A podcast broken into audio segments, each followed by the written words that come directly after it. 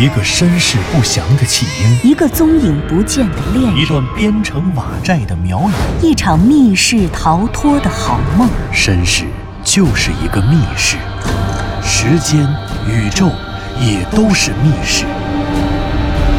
既然逃出去了，就别再回来，再回来。请听长篇小说《望山没有南风向》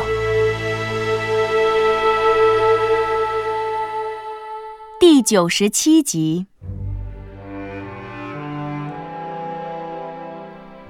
最近一段时间，向南风也不知怎么，就经常会想起这起案件，想起几年前亮子和他说起这件案件的始末和细节。想起因这起冤案而枉死和改变命运的人。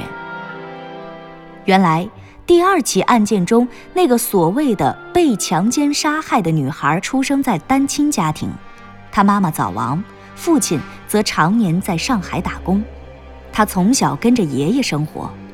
案发时，她交了一个社会上的男朋友，两个人约定离家出走去广州闯世界，直到十五年之后才回到望山。然而，他或许永远也不会想到，自己的这次年少轻狂改变的不仅仅是自己的人生，更令一个同样年轻的生命就此凋零。原来，当年所谓的第二起案件根本就是子虚乌有的乌龙事件，而将他和第一起案件连在一起的犯罪嫌疑人数学老师贾某之所以会被警方怀疑。完全是因为女同学张某的一句假证词。张某因为学习不好，惧怕下周月考之后开家长会，他害怕贾老师请家长，于是故意向了解情况的警方编了瞎话。他原本希望警方能够怀疑贾老师，从而干扰贾老师的正常工作，可是没有想到，案件最终造成了不可弥补的损失。缘起于一九九三年的一起命案和一起失踪案，因为办案人员的渎职，竟然变成了一起命案和一起冤案。冤案的始末已经查清，所有涉案的负责人都得到了法律应有的惩罚。后来，望山市公安局对第一起案件重新侦查，时隔十五年后，经过了大量摸排走访，终于找到了杀死第一起命案女孩的真凶。原来，杀死女孩的是女孩母亲的情人。他和女孩的母亲原本都已结婚，而且都有了自己的孩子，但两人发生了婚外情，并约定离婚后重新组建家庭，生活在一起。但没想到，女孩的母亲因为舍不得女儿，决定放弃这段孽缘，才令情夫痛下杀手。后来。女孩的母亲在女孩死后几天便上吊自杀了，而女孩的父亲也因为两位亲人的突然离世，在不久之后郁郁而终。当然，这一切的悲剧都源自人性中的邪恶，这些自有道德、法律以至于历史去评说。然而，向南风之所以还会在后来想到这起案件，特别是在他寻找归路遥的这些日子里，时不时的会想起这些案件的始末。正是因为他总是在反复的思考一个问题：为什么警察办案也好，法院审判也罢，为什么法律最看重的永远是证据，而不是推理？显然，一个推理模型的建立，远比一条扎实的证据链的建立要便捷高效得多。所以在警察办案的过程中，推理是最实用的经验。可事实上，一个优秀的警察却必须又要回避推理、限制推理而注重证据，因为证据链才是法律崇尚并且唯一认可的东西。可是，这又是为什么呢？显然，任何真实的证据都是理性的，可再客观的推理也终究是感性的。人不可能超然于情感之外，完成真正客观的推理，因为人是情感动物。可法律强调平等，它必须超然于人之外，所以它必须对任何合理的推理说不。就像那起改变了那么多人命运的案件一样，警方当年的推理在当年并非不能顺理成章，可是警方就是因为在证据完善之前就急于认定嫌疑人的身份，因此忽视了很多至关重要的潜在疑点，然后戴着这个有色眼镜去犯罪现场找证据，甚至替这个所谓的嫌疑人编故事。学生的铅笔盒上，学生的圆珠笔上有老师的指纹，这能说明什么？这可以说明老师摸过笔，却不能说明老师就是在案发现场触摸他们的呀。就是这样，两枚所谓的指纹证据，终结了一个年轻的生命。向南风和他们素昧平生，可是他们模糊的面孔却好像那么清晰。他觉得现在的自己仿佛就像是严打中那些慌不择路的警察，那起冤案的责任人。一旦他选错了方向，一旦他走错了路，或许在选择之后的很长一段时间，那选择的后果都不会立刻显现出来。可是，一旦他意识到自己选错了路时，他肯定已经在错路上走了很远很远，而且。将永远也没有返回头重新再来过的可能了。证据，只有证据才有论断。向南风反复地告诫着自己，千万不要因为某一个看似合理的推论过程而妄下结论，因为任何缺乏证据支撑的推理，前方都可能通向无尽的深渊，通向苗国恐怖的陷阱。不，不对。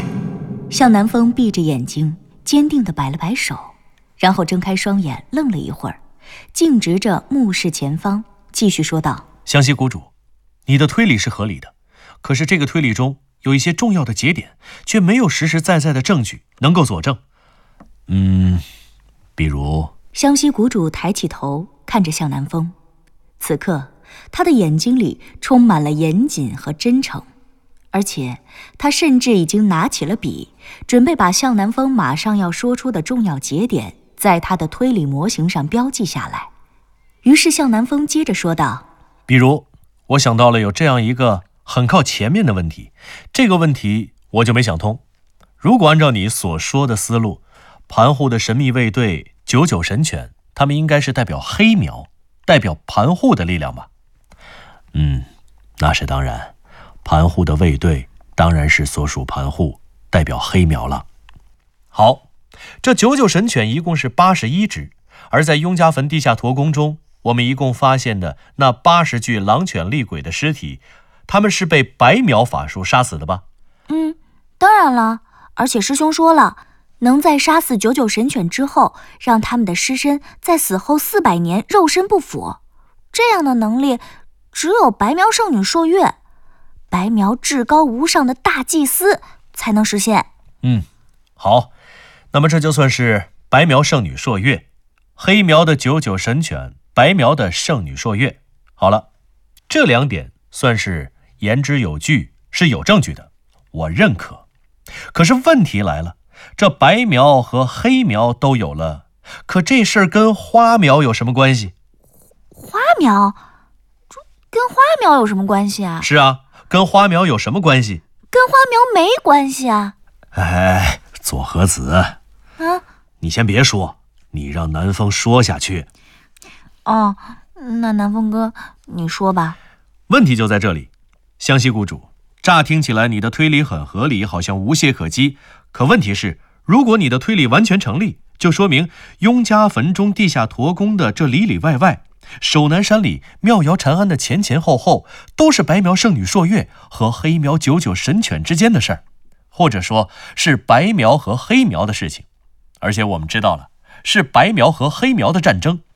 可问题是，如果是这样，这事儿和花苗有什么关系？向南风说完了这番话，他看着湘西谷主和左和子两个人，仍旧是一头雾水的样子，于是干脆什么也没问，而是接着往下说。我和藤原教授为什么会中蛊？究竟是谁给我们下蛊了？开狗肉馆的何孝大爷，如果是何孝氏，是白苗圣女朔月的御用仆族，而他和路遥是一路的，那么路遥应该也属于白苗。那我们的蛊会是谁放的？既然说修炼巫蛊术的江央族人已经被黑苗给灭族了，那谁还会用花苗的巫蛊术？湘西谷主，我问你，总不会是你们滇藏花苗的那一支？除了你以外，还有哪个蛊婆流落到了望山？无论是四百年前的明朝，还是四百年后的现在，在这里出现过吧？不，这不可能，怎么可能呢？一代只有一个蛊婆。再说，我们世世代代就没有出过山，除了我。当然了，下蛊的人又不会是我。你中蛊的时候，我都没见过你。哈哈，所以啊，就刚才那些人，别管是路遥还是何笑大爷，还是九九神犬之类的，在整个事件中出现过的人，他们当中，谁会是花苗？向南风说到这里，等了一下，他见两个人都不搭话，于是接着说道：“怎么样？没有啊？那问题不就在这儿吗？”花苗究竟在哪儿？谁是花苗？怎么整个事件应该与花苗无关，而我和藤原教授，我们两个最关键的人却都中蛊了呢？哎，南风哥，你说的有道理啊！要是这么说的话，我也想到一个问题：这花苗被灭族，那是很早很早以前的事儿了。可黑苗跟白苗盘护九九神犬和圣女朔月之间的这场战争。可是四百年前明朝的事儿，这是怎么回事啊？这早就消失了的花苗，怎么会忽然出现在那个时候啊？难道是是风铃谷？不，这不可能啊！你说什么呀，师兄？什么风铃谷？什么不可能？左和子急切地问道。可是湘西谷主说完了那句莫名其妙的话之后，便闭上了双眼。沉默地躺在了沙发柔软的靠背上。研究室中的空气悄悄地凝结起来，向南风和左和子都紧紧地盯着湘西谷主平静的面容，仿佛生怕是眨眼扰动的气流都可能会破坏他静谧的沉思。良久，湘西谷主终于开口了，他用干涩的嗓音轻轻地说道：“很久很久以前。”听老人说起过花苗的一个传说，是关于风铃谷和双生门。风铃谷的传说，其实要从另外一个和巫蛊术齐名，但鲜为人知的花苗巫术说起。在很久很久以前，天地初定，浑元初开。三苗族开始在苗国生生不息的初期，花苗一支的蛊婆除了修炼巫蛊术，还会一种不为人知的巫术。这种巫术，即便是在花苗内部，都很少有人知道。啊，师兄，这么说，他一定非常厉害了。哈，你猜错了。这种巫术，不但不厉害，而且没有任何威力。所以知名度不高，远不像巫蛊术那样尽人皆知。那这是一种什么样的巫术啊？是占心术。啊？什么？占心术？对。怎么？你想到了什么？啊不不不，你说你说，我们俩听着。向南风说罢，与左和子相视一笑，然后两个人又各自转回头，一丝不苟地看着湘西谷主。于是，湘西谷主又继续往下说：“我的理解是啊，这占仙术其实就是花苗独有的一种占卜术。冯梦龙在《东周列国志》里说，鬼谷子会占卜。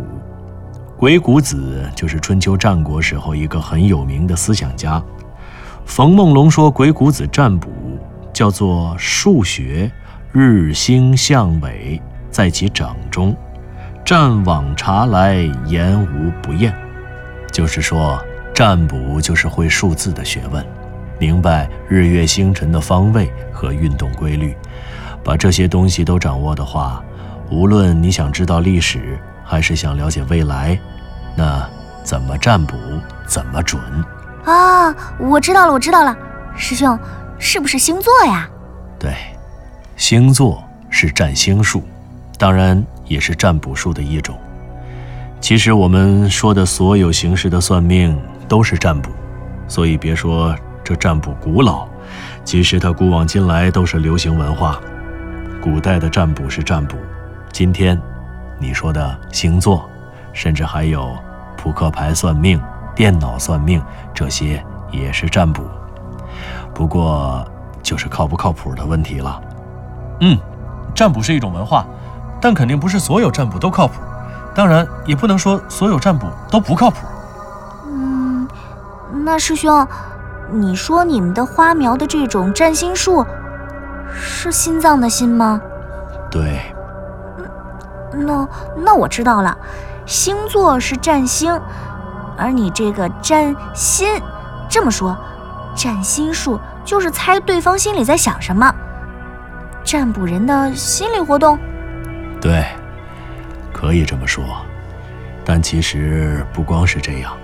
我们花苗的这种占心术是花苗独有的一种古老的占卜术，它跟我们现在比较熟悉的，或者说我们能够大致了解的占卜术都不太一样。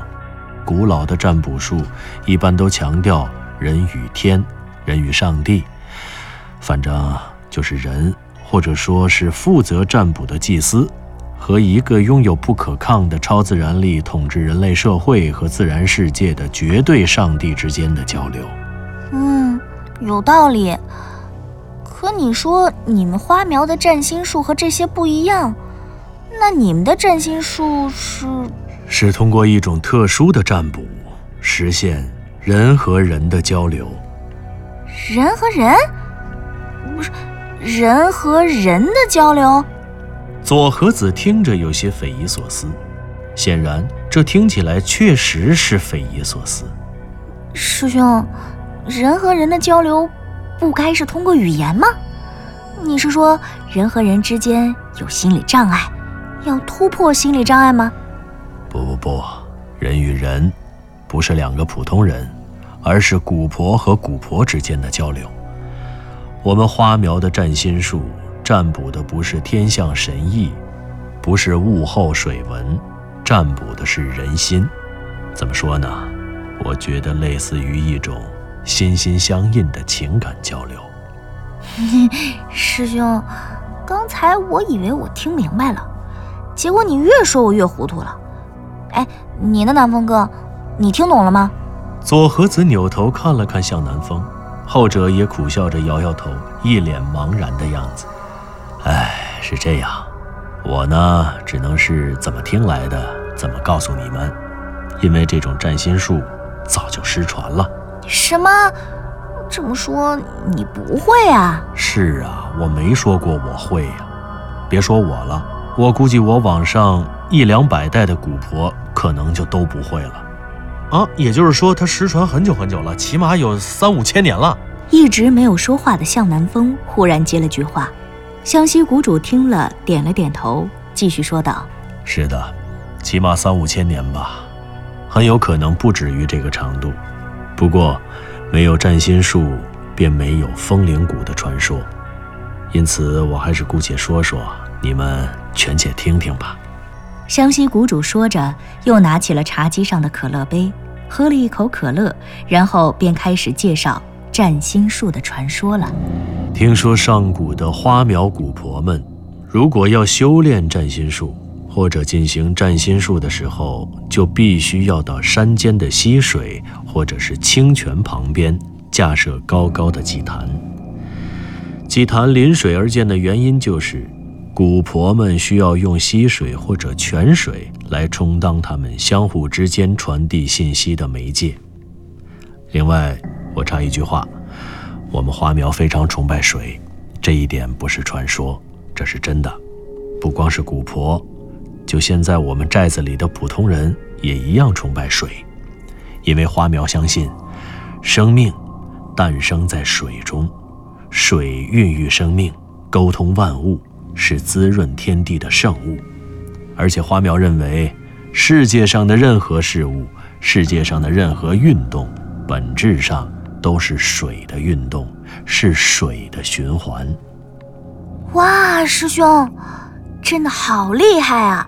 我觉得这个论断相当科学，生理学上应该也能够支撑你这个观点。哈，不是我的观点啊，是我们民族，我们花苗的观点。啊，好吧，你继续说。花苗认为世界上的任何事物都必须参与到水的循环当中去，在这个水的循环里，一切的一切都将会有增有减，有来有去。有生有死，有变有改，但唯有水不增不减，不止不停。水会不断的运动，不断的流动，而且无论怎么样，水都在动，而且水的本质是不会发生改变的。我自己猜想啊，上古时花苗的古婆们就是基于这样一种对水的自然崇拜，所以才渴望将自己的意念。付诸于流水当中，这样他们认为意念就能够随水的流动，还有水的蒸发、凝结、汇聚，并且传递到世界上的任何一个角落。当然了，传说中这种被送入水中的意念，外人是不可能解读的。哦，对了，我还听说过一个魔咒，还是咒语什么的，大概的意思就是。非族人，勿占心。非族人，勿占心。是不是说这种占心术密不外传啊？嗯，或许可以这样说吧。具体的我也不知道了，但密不外传是肯定的。别说外传了，现在连我都不知道了。嗯，师兄。嗯。巫蛊术密不外传，占心术也是密不外传。可为什么这么多年过去了，巫蛊术至今仍然有传人，可占星术却失传了呢？